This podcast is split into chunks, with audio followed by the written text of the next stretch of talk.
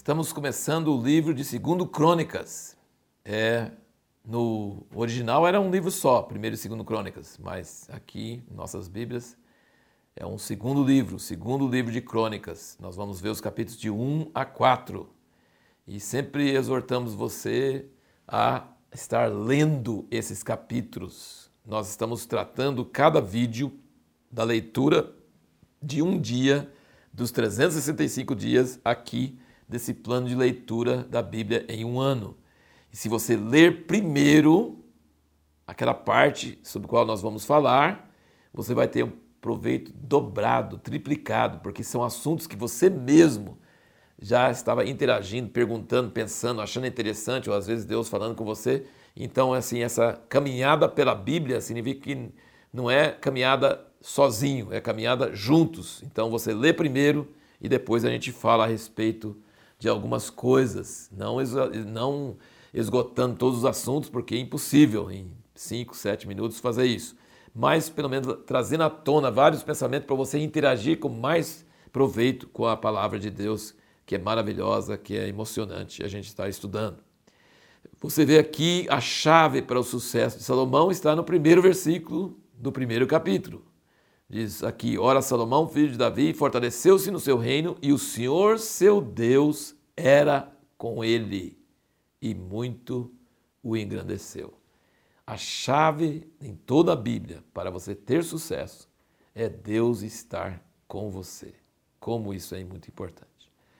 Agora veja bem o que mais, qual foi uma das primeiras coisas que diz que Salomão fez? Ele foi para Gibeão, Gibeão, onde tinha o tabernáculo de Moisés. Não tinha arca. A arca estava lá na tenda na cidade de Davi. E o lugar que Davi estava sacrificando era lá no alto, onde ele tinha comprado a ilha de Ornã, onde ia ser construído o templo. Mas Davi, eh, mas Salomão foi lá para esse tabernáculo, esse alto em Gibeão, para sacrificar. Ele sacrificou mil sacrifícios em cima do altar de bronze que Bezalel, aquele artífice que Moisés recebeu lá de Deus para poder fazer as coisas para ele, estava lá esse altar. E Salomão ofereceu perante o Senhor, sobre o altar de bronze, mil holocaustos ali. E de noite, Deus aparece para ele e faz uma proposta que nós não vemos em nenhum outro lugar na Bíblia. Deus nunca fala para pede o que queres que eu te dê, versículo 7 do primeiro capítulo. Pede o que queres que eu te dê Olha que pergunta, que oportunidade. Acho que a única coisa mais parecida com isso que a gente vê na Bíblia é quando Elias fala para Eliseu: O que, que você quer que eu te faça antes de ir? Também era uma pergunta meio aberta. E Eliseu aproveitou bastante, né? Era porção dobrada do seu espírito. Mas é, Deus pediu para Salomão: Fala o que você quer.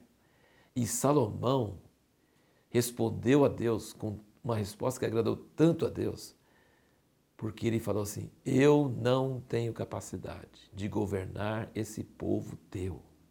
Ele falou com Deus em humildade, sentindo sua insuficiência, que ele precisava de sabedoria. Uma coisa que é muito importante se notar no fim de 1 Crônicas, é, sempre Davi fala que o reino não é de Davi, o reino é do Senhor e ele colocou Davi no reino do Senhor e falou com Salomão: E o reino do Senhor, o Senhor vai te colocar no reino do Senhor. O reino não é do homem, o reino é de Deus e o povo é de Deus. E Salomão sabia disso. Ele diz aqui que Deus tinha mostrado muita benevolência, é a mesma palavra recede, para com meu pai Davi, e agora eu preciso de sabedoria para que eu possa sair e entrar perante esse povo. Pois quem poderá julgar este teu povo que é tão grande?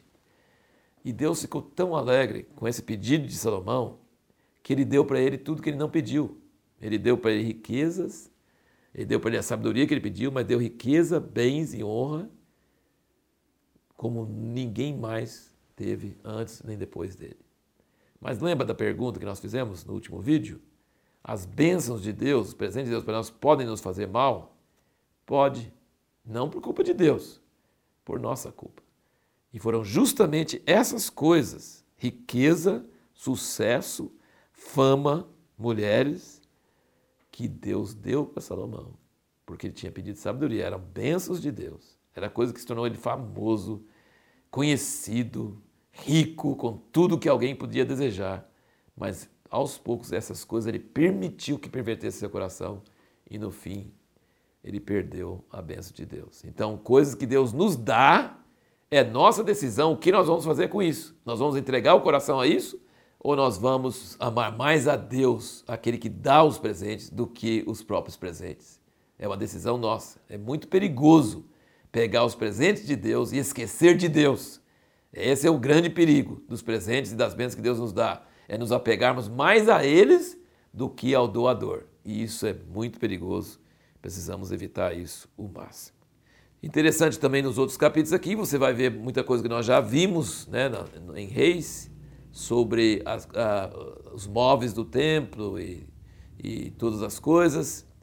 E é interessante que as pias, ele fez dez pias, é para lavar os sacrifícios, o mar de bronze era para os sacerdotes lavarem, mas no templo de Ezequiel 47 não tem pia e nem mar, tem um rio da água da vida, bem melhor do que essas coisas para a purificação.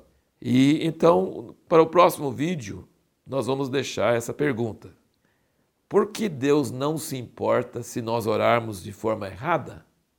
é possível orar errado. Aliás, muitas vezes nós oramos errado. Quando nós começamos a orar, muitas vezes nós estamos orando de forma errada. E por que, Deus não se importa com isso?